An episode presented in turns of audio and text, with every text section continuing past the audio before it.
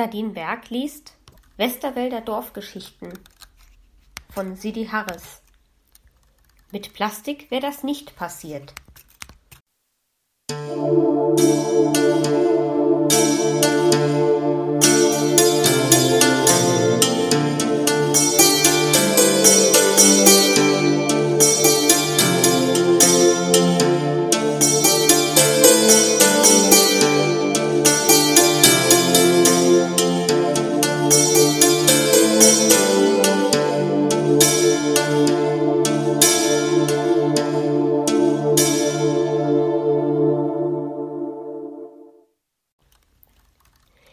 Ich weiß, dass viele in meinem Dorf mich für ein bisschen durchgeknallt halten. Nicht nur, dass ich völlig ungeregelte Arbeitszeiten und Arbeitsweisen habe. An mir ist wenig von dem, was sich meine Nachbarn zurechtgelegt haben, wenn sie das Wort blind auf mich anwenden. Das gleiche gilt für meinen geliebten Ehemann. Es geht schon damit los, dass wir ein Haus gekauft haben, das einst ein kleines Dorfgasthaus war. Auch war hier eine Herberge für Wanderarbeiter. Und was machen wir? Anstatt alles abzureißen, stecken wir viel Arbeit und das kleine Ersparte in die Erhaltung und das Restaurieren. Reaktion Kopfschütteln. Anstatt sich einfach über den uralten ehemaligen kleinen Kuhstall zu ärgern, fanden wir eine Möglichkeit, einen geräumigen Pferdestall mit zwei sehr großzügig bemessenen Boxen daraus zu machen.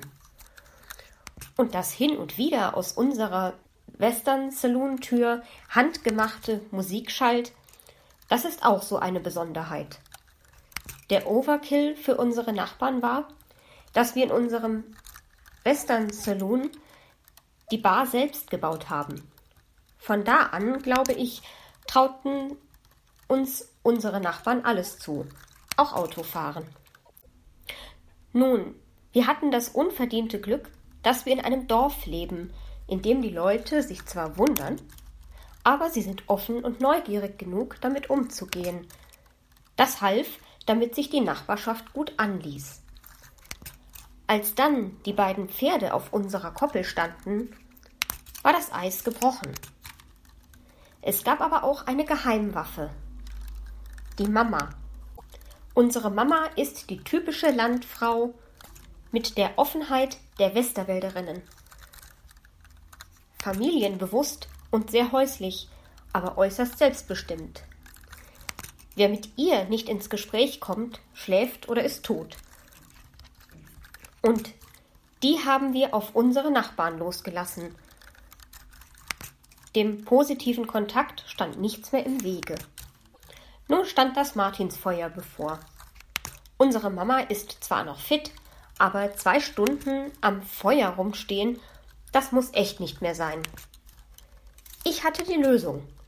Zu unserem Haus gehörte neben einer unglaublichen Menge Müll und Schrott ein ganzes Sammelsurium von alten Gasthausstühlen, schön alt, aus gutem Holz, aber natürlich auch nicht mehr so schick. Egal, genau so einen Stuhl trug mein Gemahl zum Martinsfeuerplatz. Um einen guten Platz zu haben für die Mama, taten wir das am Vormittag.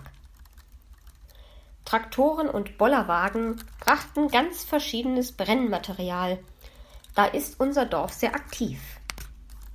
Und da unsere Mama, wie alle Frauen ist, also sie natürlich nicht pünktlich war, kamen wir, als das Martinsfeuer schon wunderschön brannte. Eine meiner Lieblingsnachbarinnen zupfte mir am Pferdeschwanz und raunte mir zu Ihr spinnt ja. Warum habt ihr denn so einen schönen alten Stuhl aus eurem Western Saloon genommen? Ich war irritiert. Warum nicht? Mama sitzt da ganz gern drauf. Langes Schweigen. Dann fragte meine Mama irgendwen, ob er ihren Stuhl gesehen hätte. Die Kinder, also wir, hätten ihn doch schon vormittags hierher gebracht. Ja, aber da sitzt schon Oma Albertine und wärmt sich, erklärte einer der tollen Jungs der Freiwilligen Feuerwehr. Mein Mann murmelte, hm, Sehende, ich geh mal hin. Und er ging hin. Oma Albertine freute sich auch sehr, ihn mal wieder richtig durchzuknuddeln, doch der Stuhl war eindeutig ihrer, da gab es nichts zu diskutieren. Und wo ist unser Stuhl? fragte ich.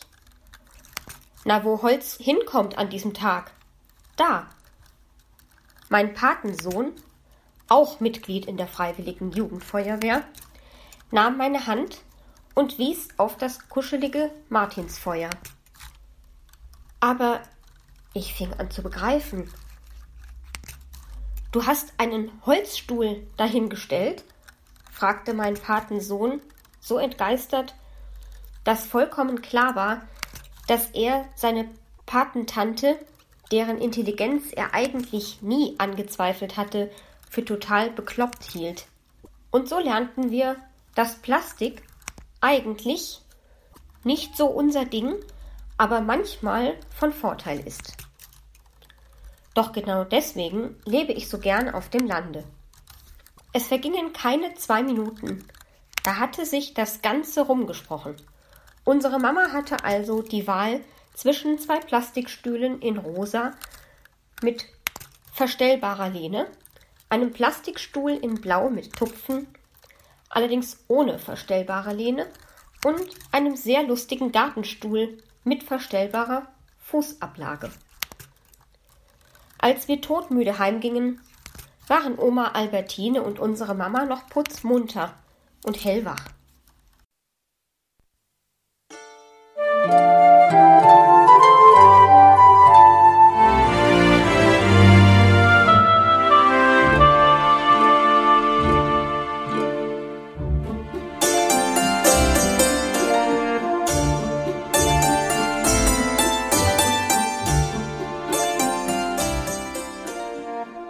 Hörtest eine Audioproduktion von Blinzeln Media, zu finden im Internet auf www.blindzellen.org.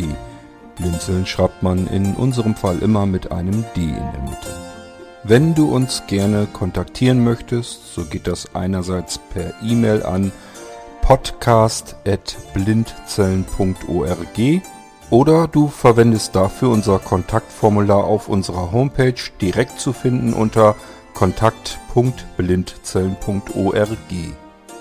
Wenn du uns einen Audiobeitrag für die Sendung zukommen lassen möchtest, dann benutze doch hierfür am einfachsten unseren Podcast Anrufbeantworter. Den erreichst du im deutschen Festnetz unter der Telefonnummer 05165 439 461. Und wenn du aus dem Ausland anrufst, dann ersetze einfach die vorangegangene 0 gegen die Ländervorwahl für Deutschland. Das ist die 0049.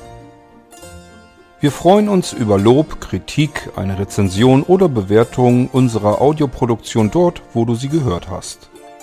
Konnten wir dich hiermit gut unterhalten und informieren? Du findest bei Blinzeln zahlreiche weitere Audioproduktionen aus allen Bereichen und zu allen Themen. Entweder bei uns auf der Homepage www.blinzeln.org oder dort, wo es Podcasts gibt.